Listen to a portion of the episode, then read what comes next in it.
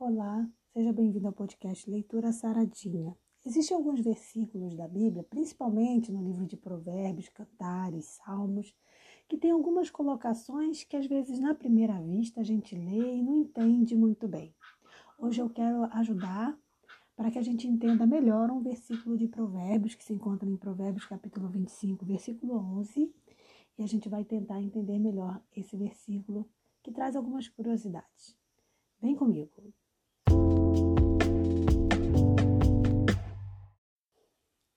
Provérbios 25, capítulo 11, diz assim: Como maçãs de ouro em salvas de prata, assim é a palavra dita a seu tempo. Óbvio que, que não é tão difícil entender esse texto quando a gente entende que a palavra dita dentro de um contexto exato, correto, ela vai trazer benefícios, ela vai ser confortadora, ela vai ser orientadora. Então, aqui Salomão, obviamente, está falando sobre a boa palavra, a palavra dita a seu tempo. Mas por que, que ele faz a comparação com maçãs de ouro em salvas de prata? Se a gente voltar e, e, e lembrar um pouco da mitologia, esse termo maçã de ouro, ele é um elemento muito utilizado, principalmente em histórias de contos de fadas. Nesses contos de fadas, normalmente os heróis, eles devem realizar proezas para, para resgatar aquela maçã escondida que foi roubada pelos vilões. Então essa maçã de ouro demonstra a realmente o valor desse objeto que tem que ser conquistado, que tem que ser garantido, preservado. E aí Salomão faz um comparativo, por quê? Porque era um objeto de valor. Imagina uma maçã de ouro em cima de uma bandeja de prata. São duas coisas muito valiosas, muito preciosas. E aí ele faz essa comparação do quanto a palavra dita no momento exato ela tem valor. Então, também entende-se, né, que o cuidado em não usar as palavras no momento errado também tem, tem que ser um cuidado que a gente tem que ter. Quando a gente escuta o que os outros falam ou pensam e a gente não se precipita no falar, então aí nossas palavras ganham um valor ainda maior. Elas ficam valiosas como se fossem maçãs de ouro em salvas de prata. A salva de prata, eu já até comentei, ela é uma bandeja, que ela é, normalmente ela é um material muito rico em detalhes, ele é, ela é valiosa porque é de prata, mas é feita com muitos detalhes, e por isso Salomão usa esse comparativo. Essa maçã de ouro em salva de prata, demonstrando ali o valor desse objeto, o cuidado que foi feito e, e o cuidado na sua preservação para que ele não seja o que tomado. Isso traz uma referência ao cuidado que nós temos que ter ao falar. Então, se a gente começar, isso agora eu estou falando para mim também, porque eu sou muito linguaruda às vezes, mas se a gente começar a entender que a gente tem que ter cuidado com o que a gente fala, a gente tem que ter um cuidado redobrado, sempre procurando primeiramente ouvir, porque se você olhar para a história de Jesus, você vai ver Jesus em vários momentos agindo com muita maturidade, porque Jesus sempre agia com muita maturidade, né? Então você vai ver alguns momentos em que ele para, reflete e não responde precipitadamente. Um desses momentos é quando trazem Maria para ser apedrejada, porque usam ali o momento em que pegam ela no pecado e levam para Jesus e se usam disso, né? Para pegar Jesus numa falha. Né? Porque, na verdade, a gente tem que entender que nesse contexto ali, o interesse não era apedrejar Maria. O interesse era, era pegar Jesus numa falta, mas agora eu quero ver, agora eu quero ver ele proteger essa meretriz. Agora eu quero ver o que, que ele vai dizer.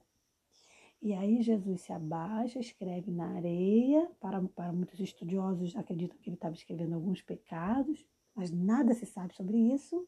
Mas o fato é que ele escreve alguma coisa na areia e pensa antes de responder.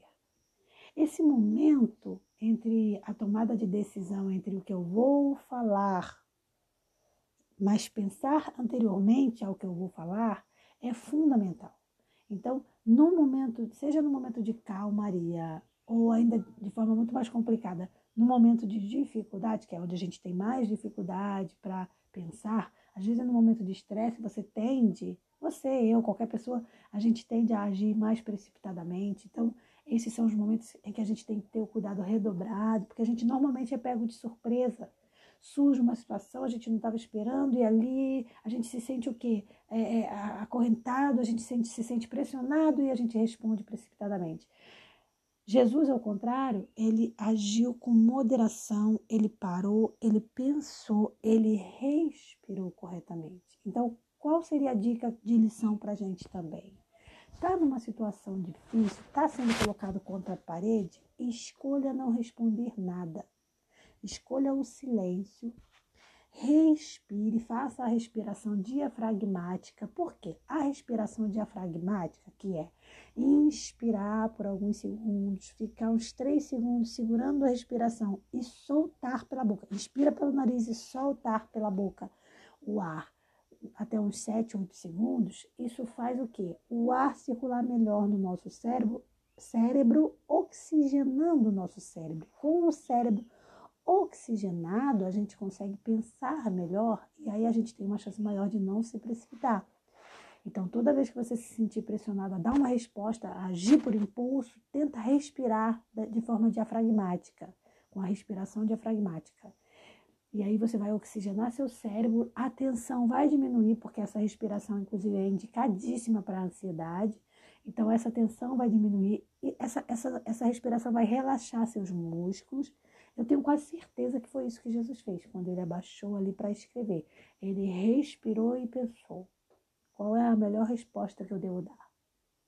E aí ele respondeu magnificamente.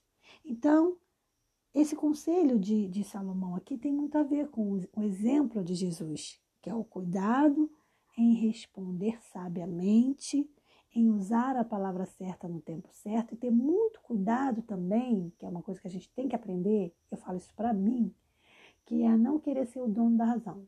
Então, não querer, porque a gente, às vezes a gente tem essa tendência, a gente quer defender nossa tese, a gente quer defender nosso ponto de vista e a gente acaba, às vezes, pecando em querer ser o dono da razão. E a gente não tem que ser assim. A gente tem que lutar contra isso e tentar. Peraí, eu tenho, também tenho que considerar o outro, tenho que considerar as outras colocações. Eu vou avaliar.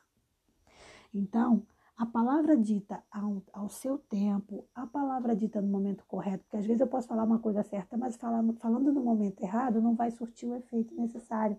Então nem tudo é, ah, é verdade, eu vou sair falando. Não, nem toda verdade tem que ser dita o tempo todo. Às vezes a gente tem o um momento certo para falar determinada verdade.